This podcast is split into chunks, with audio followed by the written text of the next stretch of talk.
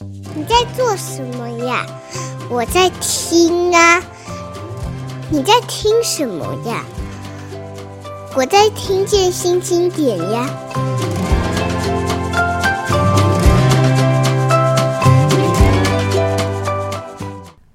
新经典，我是新经典文化的叶美瑶。每个礼拜星期三，我们在 Podcast 的空间跟大家一起聊书。有时候是聊一个创作人，有时候是一个文化相关领域的人。今天邀请的是一个其实是新经典的老朋友，大头。他是生活、旅行、音乐的专栏作家，也是一个 Podcaster。那在这个做这么多不同领域的事情之前，最初最初我认识他，他其实是个出版企划，后来跨足到编辑，甚至于开始做独立的木质出版。那你在很多地方都可以看到他的身影，尤其跟 J-Pop 有关，最近跟 Korean 的 Pop 也开始结合起来了。大头好，那个跟大家打招呼。美瑶好，大家好，各位听众大家好，我是大头。嗯、哇，接受美瑶的访问真的是我想象不到的梦幻时刻。是是是，要要要说有多梦幻哈，我们大概在二零二零零几年，你是二零零几年进时报零七。嗯，好像是退伍第一份工作，可能是零六零七左右。零六年，对对对，然后而且好久之前喽、嗯。我们当时其实是不同部门，对我们不同部门啊，他是更流行的，非常非常符合他哦。他是流行线，我是文学线。然后我还记得，因为他的这个形象，我当时要做一本村上春树介绍村上春树的书。然后我们做了，我记得是一个背带吧，就是村上朝日堂，对不对？我们想要有人背着那个日系背带的时候，我第一个就想到他，我说：“哎，可不可以借那个背影让我们拍这样？” 哎，我还记得这件事情。而且后来我才，我很怕这个同事会觉得说：“哈，借借背影给你拍。”所以我们不敢用正面。后来有另外的同事就告诉我说：“不会，他很不介意你用他的正面。”然后我才意识到说：“哦，大头真的是一个很不一样的新时代的计划编辑哦。”但从企划开始，你最后呃离开时报以后，其实你有一阵子也开始做编辑，是吗？呃，我离开时报之后休息了一阵子之后，我去了新经典。对对对对对，对，我就来到了新经典。然后那个时候，没有给我机会是做企划加编辑，把这两件事合起来。嗯嗯嗯，那在来到新经典之前，我只是单纯的一个行销企划。嗯，所以做编辑这件事情，等于说我的初体验就是在新经典。嗯。其实，呃，我还记得当时请大头来有一个很重要的原因，是我们即将展开一系列跟日本有关的出版品，其中包括像岩井俊二跟深夜食堂。是。那呃，因为这个大头我，我我所知道他，他真的是就是对日本文化有极度的热爱哦。这在后来他离开新一点以后更是明显。那包括后来你的男子休日，对，男子休日委员会就是我的一个创作团体。是他在离开新经典之后，有一阵在自转星球是吗？对，我在自转星球担任也是行销企划这样、嗯。这样有没有一点好像那个白头宫女要人家一直抖自己过去的履历？我真的是在美瑶节目我才有讲这么多。对对对，不然的话这些事情其实很难跟大家讲。但因为对于我来讲，有点像是前世的记忆，有没有？嗯、很难想起来了哈。但我想很多人其实现在对大头非常熟悉的是，他自己在这个我们叫网红了哈，KOL，他其实是在流行文化领域，在尤其是日本跟韩国，现在也开始写了，他写了非常多的东西，然后也包括这个自己做很新式的所谓独立募资出版。我对独立募资出版这个事情其实是特别感兴趣，有一次还特别约了大头跟他聊，私下聊这事。不过我们今天其实是要透过一本书。来让大家听听他对呃这个作者的看法，对书的看法，也聊聊他做编辑这一行。原因是因为我们今天介绍的这本书叫《编周记》，我后来问了一下，这本书在新一点出的时候，因为十年前出的，我们最近要做新版。呃，十年前出的时候，你应该不在 B 公司，好像还没进新经典。的是还没是不是？还没进，是先有编周记我才进去的。好，其实因为呃，大头待的时间大概是一年左右啦，一年对一年左右。虽然非常丰富，包括那时候帮我们创了这个深夜食堂粉粉丝团，那个粉丝团其实是后来我们在做一系列深夜食堂的时候非常非常重要的一个，你可以说操作工具，也是一个跟读者非常重要的沟通管道哦。但我们就印象很深刻，有好多事情，但其实后来算算。时间还蛮短的。但《编舟记》这本书，呃，对新一点来说是很重要的一本书。第一个，这是我们做三浦志愿老师在娜娜神去村之后，突然之间他得了本屋大赏，二零一二年呢。本物大赏选了他之后，这个书就突然水涨船高。我们在过去做这个三浦的时候，他还是一个有点像是呃小众领域的，很多腐女喜欢他，很多动漫圈的人知道他。但是在这个呃一般的文学读者可能还觉得说不太知道他的情况之下，娜娜神去村很奇特的，因为题材，也可能因为有宫崎骏，也可能因为小说真的很容易看，很好看，呃，变成了。我记得他是二零一二年台湾的文学翻译书。或者甚至于是翻译小说的第一名销售上，我记得那个时候《娜娜神去村》出来的时候，因为那个书名实在是令人摸不着头绪，就想说这个念出来就会有点害羞。你要去书店要跟店员说我要找一本叫做《娜娜神去村》的时候，后来我们就叫神去村了。对，但是我觉得呃，三浦子苑的东西非常特别。然后在新经典出版的这两本《娜娜神去村》跟《编舟记》，因为那个时候一开始的版本叫做《启航》。把编舟计划，没错没错，对，然后他的这两个名字就是乍听就想说到底是在说什么，然后他后来那个那个编舟计划被改成电影。名字更怪了，叫什么？宅男的恋爱字典，对对对，就是更加令人疑惑这样子。可是这两本书，老实说是三浦紫苑非常重要的作品，然后刚好都在新经典的手上。那我觉得，呃，对于台湾读者来说，透过这两本书来认识三浦子苑这个作者，我觉得算是很好的入门管道。嗯，对。那其实我自己三浦子苑的书好像总共看了三本，然后刚好都是。跟本屋大赏有关的另一本叫做《强风吹拂》，我也非常喜欢，非常多人喜欢的一本书。嗯、呃，之所以找大头来聊《编舟记》，一方面也是因为我们知道他现在在这个日系文化上面几乎是一个像 KOL 代言人一样的角色；另外一个是因为编舟讲的就是编辑，而且是一个很不一样的编辑。那我相信，在自己做独立出版也好，自自己从企划策划开始到完成一个书，怎么推广给读者，这个心情，你在编舟记应该会有很多现在跟你更呼应的哦。我我想先来聊你自己好了啦，就是说，哎，从这个出版社企划到编辑，然后到出去，为什么还要做出版？因为明明你在，比方说 KKBOX 特别找你去我卡比也很想找你去，很多人在在跟你合作的时候，发现你有很多可能性，包括你现在自己做 Podcast。呃，是我记得是去年吗？是 KKBOX 选出来的百大 Podcast。对，是百大 Podcast。对，就是你有那么多的可能性，为什么会一直回来做书？我觉得书这件事情，就是我从小就很喜欢读书，嗯，不管是漫画书，或是小时候会看刘墉啊、小野啊、嗯、侯文勇这些散文集，或是童话集之类的。嗯、那我觉得读书这件事情对于我来讲是一个我的兴趣，所以呃，后来退伍之后，在时报做第一份。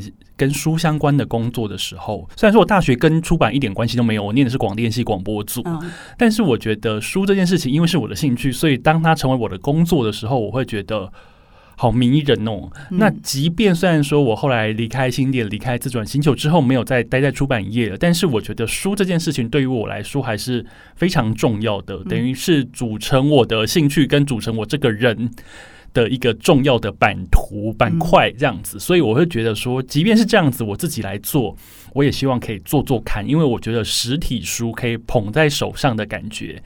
当然还蛮好的，嗯，因为我们都没有做编辑做非常非常多年，你知道那个从一个稿子，那它可能是如果是国外的稿子，它可能会经过一个译稿，它原本只是一个 Word 档，是，然后到一教、二教、三教到数位样，然后到实际去看样，然后到整个都装订好，拿到一本样书在手上的时候，我觉得那个生产的过程对于我来讲很浪漫，哦。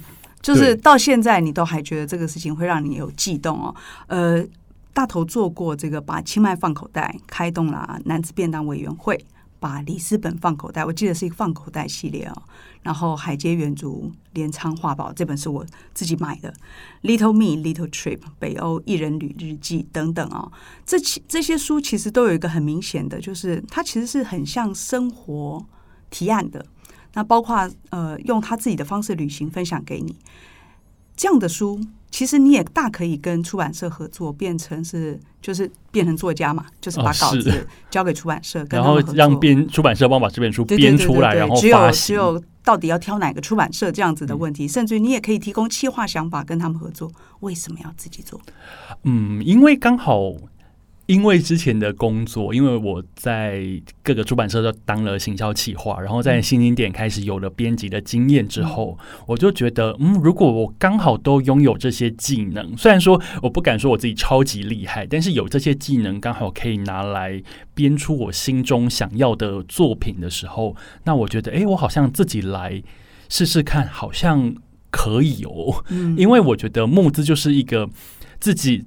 一人保全家保的状态，因为我也很怕，因为我带过出版社，我知道最后还是会看什么损益要几本才能损益两名啊，一些比较现实面的东西。但是我觉得，如果做独立出版的话，就是。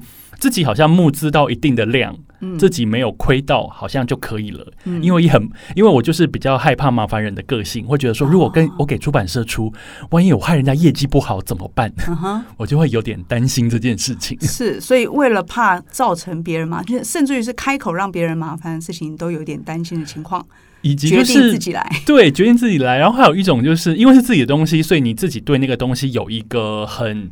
美好的想象就是我大概要长什么样子，嗯、大概要什么样子的装帧，什么样子的内容。嗯、那因为我知道编辑流程大概是什么样子的过程，有时候有一些比较花钱的想法，嗯、我知道在出版社的成本考量之下，可能会被嗯转化成另外一种形式。嗯、那我就会觉得，嗯，如果我想要坚持我原本要的。好像就是真的是自己来，自己当主编，自己当老板，自己当行销，嗯，好像比较有机会可以成这样子。嗯、那当然中间有尝试过很多各式各样，比方说物流啊什么，就是各式各样都要自己去试试看，嗯，有点辛苦了。是，所以嗯。其实我觉得最大的辛苦应该是当你碰到读者跟你说他想买某一本，却已经缺货了，就是没有你本人。嗯，因为我觉得募资出版就是一个所谓的日文的一起一会这样子，是是就是反正就是在那两个月里面募资，然后出版之后。嗯好，我结束了，我就再也买不到。我就是那样的读者之一。对啦，就是因为我们家刚好有人想要去这个葡萄牙，我看遍市面上的书，就很想要他做的那本那个巴里斯本放口袋，结果到处都找不到，最后只好回到这个作者本人说：“哎，可不可以把你手上那本卖给我？” 刚好有一点点些微的库存。是我当时就有其实有一个想法，就是所以这样的独立出版，它其实是有一个局限性的哦。那我们就回来讲这个编周记。编周记它的它的辛苦在另外一个地方。第一个，他编的是字典。对啊，我就编字典这件事情，我从来没想过，而且不是一年两年，他们花了十几年，十几年编那本大渡海。对，事实上，在日本历史上，第一本字典就是一个个人编辑出版的哦。那虽然有出版社的支持，可是做这个辛苦的工作，真的是一个很。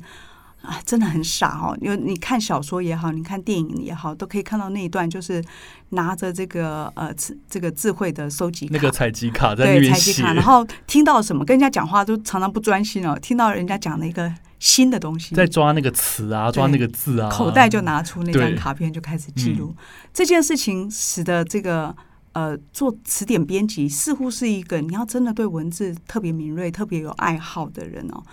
那一开始我们看到《编周记》这个书得了本屋大赏的时候，都很傻眼，想说怎么会选给这本？对对对，全日本店员最想卖的书，怎么会是这本呢？而且不止我，我看那一年，后来连东贩、日贩，然后 Orient，就是所有的这个平台销售的文艺部门的第一部第一本，也就是就其实就文学啦，或者是小说类，第一名就是他。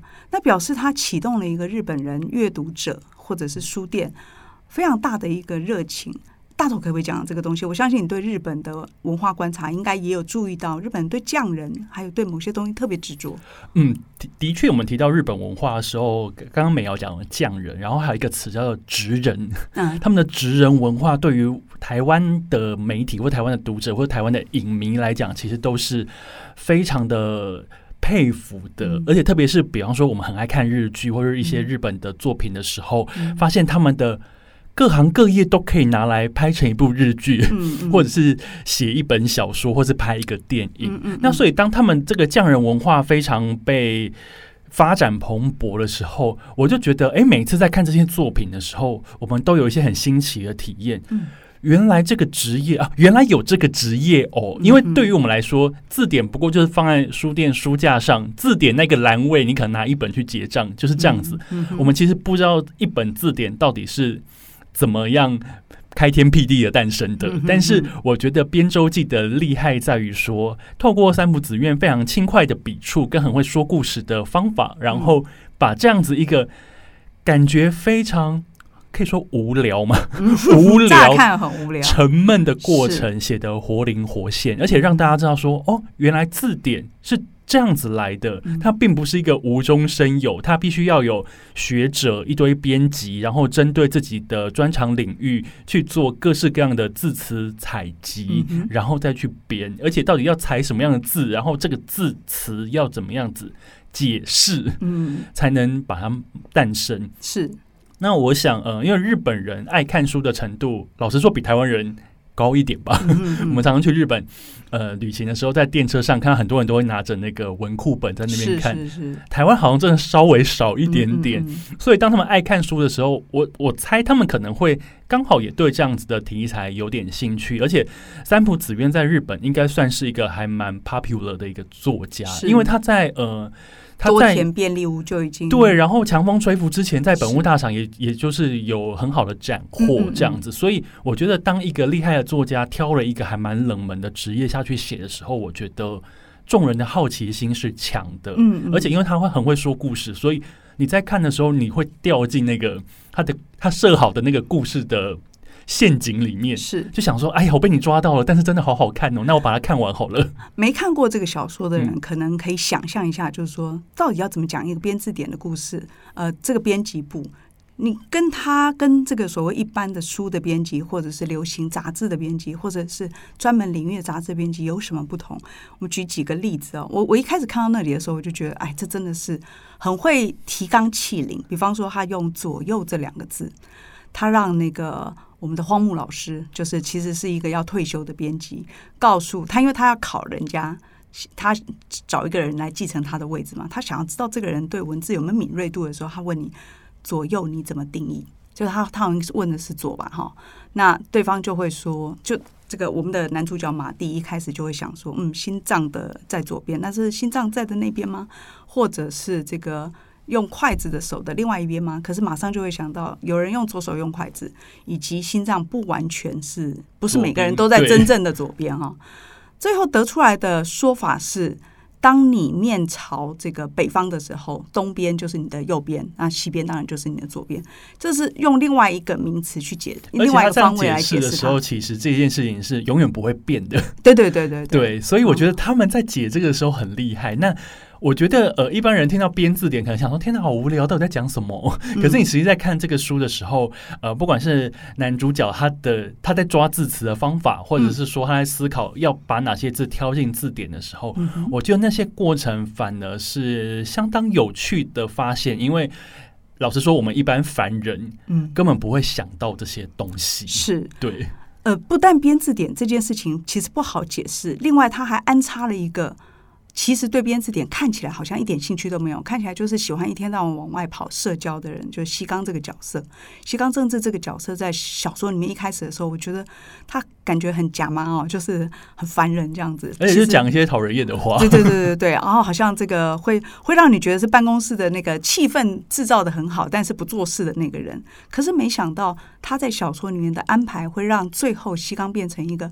让马蒂说：“你也是很重要的一部分。”他其实是不但写这个职业，他也写一个职场里面的 teamwork，甚至于把爱情变成跟这个职业也相关的。因为要表达爱意，要写信，需要用文字来表达，就跟这个职业又扣合在一起。所以，呃，你可以说三浦紫苑真的是还蛮会想故事的。我不知道在大头你在看这个小说的时候，当时有没有在哪里被打动到我的，我的意思指的是不一定落泪，但是你会觉得说，这段怎么可以感人呢？应该是说，我觉得他的那个漫长的过程，因为我们自己有在当过编辑，就觉得编辑其实我们有时候一般自己在编小说或是在编一些各式各样的书的时候，那个真的就是一个很反复重复的过程。嗯、因为刚刚其实有提到一教、二教、三教到数位样，嗯，有时候其实大家看到二教的时候就已经有点头昏了，嗯、然后。比较生气的是，常常在拿到一本完成的书的时候，发现错字就在那里。对对对对，已经叫了那么多次了。我想说，天哪，怎么会？我已经看了四遍，嗯、然后可能也请同事帮我看过，是是是，但是就是有时候会有这样的状况。所以我我这边要讲的说，他其实过程是非常枯燥的，但是我觉得令我感动的是男主角马蒂，他非常的认真跟投入在这件事情上面。嗯我觉得，呃，老实说，你现在要说一个人要非常投入自己的工作，我觉得好像有一点点难度啦，因为大家都很斜杠，对不对？大家都。大家都很斜杠是一个，然后有些人就有些人，包括我自己，有时候也想说，不然我来这边偷个懒好了。嗯，反正这边已经看过很多次了，我就把它翻过去。有时候会这样子，但是你看到别人很认真工作，而且在为了完成一个你说不定你看不到终点的事情的时候，是因为一本字典，刚刚我们说过要编十几年，嗯嗯嗯，到底能不能在他手上被实现，其实他也不知道。嗯。大头讲刚刚讲到这个错字的时候，我突然想到，我一定是一个不能编字典的人哦，因为他 他讲那个编字字典必须要这个三教、四教、五教，好像是我记得是要到五教，而他在这个剧情里面让他四教的时候出了一个小的词的漏掉了。那字典是一个很大家知道，它是按照呃这个笔笔画嘛，他们就是按照这个发音的那个顺序来的。你少了一个字，你整个页数的变动。其实是很可怕的哦，对，因为它那个版面要排很满，是是是。然后再来是字典是一个不能错的东西，小说你错了你就说啊，反正你看得懂，大概也就过去了，顶多你就被你骂。可是字典是一个，一旦看到错字，你可能再也不相信它了。你就不查他了，对，你想说这个是对的吗？会不会还有其他错的地方？就整本都被怀疑了，可能是因为一个字的错。所以，的确，你他选择不是一般的编辑，而是词典编辑这件事情，使得整个编辑工作的价值意义跟漫长的等待变得更重要。我我想，这个是我觉得在看编辑在看这个书的时候，特别会容易感动的地方，也就是刚刚大头讲的时间哦。另外，我想其实《编舟记》有一个。当时拍成电影后，让我很惊讶的地方，那个电影后来其实拿了非常多的大奖，好像拿了八个大的这个日本的奥斯卡金像奖。连松田龙平，我不知道你是不是松田龙平粉，我是他的粉丝哦。可我以前觉得他就是一个很，我是后来才变成他的粉的，因为看的那个什么四重奏哦，哦，所以你是倒回去吗？就是小孩女啊，那个时候因为他有演，然后因为我觉得他我很喜欢他的角色哦，所以后来才变成他的粉，然后一度要看到大豆田。嗯嗯，对，他你看到真的是他已经是熟男时期了，因为那那个十年前他还很嫩嘛，十年前他有一种妖气啊，所以。我其实是对十年前他觉得哦，好好特别的人，是木村之后，我们觉得这个人很可以期待。其实到现在我都觉得这是一个极好的演员啊，只是没想到他在《编舟记》里面这个角色马蒂光野这个角色，让他拿下了奥斯卡金像奖最佳男主角。呃，我没有想到他能够诠释一个这么呆的人。那他把一个呃，我我们觉得不那么光鲜亮丽的编辑的那一面，可是却很执着让你感动的那一面，都传达出来。呃，你看了电影吗？我好像很久之前看过，已经忘光了，已经忘光，十年前了。有宫崎葵跟这个松田龙平，在那个年代应该是话题的保证了。他们在当年应该算是很红的，是是是。再加上这个又是一个本物大赏的作品去改编，嗯嗯嗯，对啊。在呃《编舟记》之后，我其实想要聊的就是说三浦紫苑这个作家，就是这个作家，其实我们常常说他写很多职人嘛。包括这个神曲村，包括后面的呃强风吹拂。你在看他的作品的时候，你有没有觉得他有一些跟别人你看的小说不一样的地方？我觉得他在描写那些人的一些内心，以及他在描写一些场景的过程当中，我觉得是非常细腻的。因为，比方说像《强风吹拂》，他讲的是那个、那个、那个跑马拉松的故事，嗯、箱根驿传，就是每年日本在过年的时候，一个非常非常重要的一个青春热血的马拉松。是，但是他有一点点穿，我记得《强风吹拂》里面好像有一点点些微的 BL 的气氛在里面。嗯我觉得读起来还蛮讨喜的，就是因为这个气氛吗？因为我觉得，呃，因为跑马拉松本来你光想它拍成日剧，它已经是一个超级热血的东西。但是它，我记得《强风吹拂》非常厚一本，是，可是它却让我，我记得当年我看到那本书的时候，我是津津有味的看了两次。嗯哼，因为我觉得他对于角色的塑造跟那些情节的铺陈，我就非常喜欢。然后一路到神去村。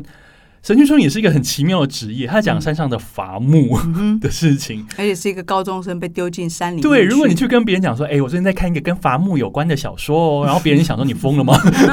但是三浦子苑却又可以把它写的也是活灵活现，是，而且变成一个有点像青春冒险的那种感觉。嗯，所以我觉得他在写这些东西，他挑了一个，他可能他挑了一个你听起来很冷僻的职业，是。但是他可以用他非常生动的笔触去把这个故事说好说满，而且让你觉得全程感到绝无冷场的那种感觉，我觉得是他非常厉害的地方。所以，呃，除了文学以外，我觉得我也可以说他是一个流行作家，因为他很能知道读者喜欢的是什么，然后在也不是说哗众取宠的状况之下，让那个作品变得非常的好看。是，我觉得这是他厉害的地方。呃，我自己看三浦，我会觉得他是一个很清楚读者是谁的作家。也就是说，他并不是要为完成自己的文学大业，就是展现我很会呃写作，我是一个作家哈这个身份，而是他常常想着他传达这个故事，他的读者会感受到什么。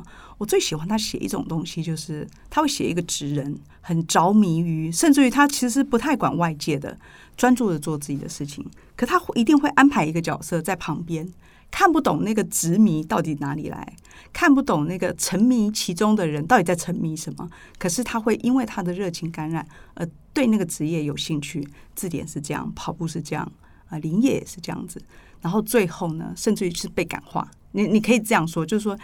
我们如果这个身边有这样子的人，你一定会从好奇到最后觉得，哇，这件事情真的还蛮有趣的。哎，那我可以说，刚刚美瑶你讲的这样子一个角色设计，其实是把读者放进里面嘛？啊，对对对，就就有点像我们就像那个对对搞不清楚的人嘛，对，想说你们到底在干嘛呢？是是是，呃，这个是我觉得三浦讲故事很厉害的地方，他一直想着读者，使得他在设计故事的时候，第一个他不会有那个，不管他从哪里开场，你都会觉得节奏很快。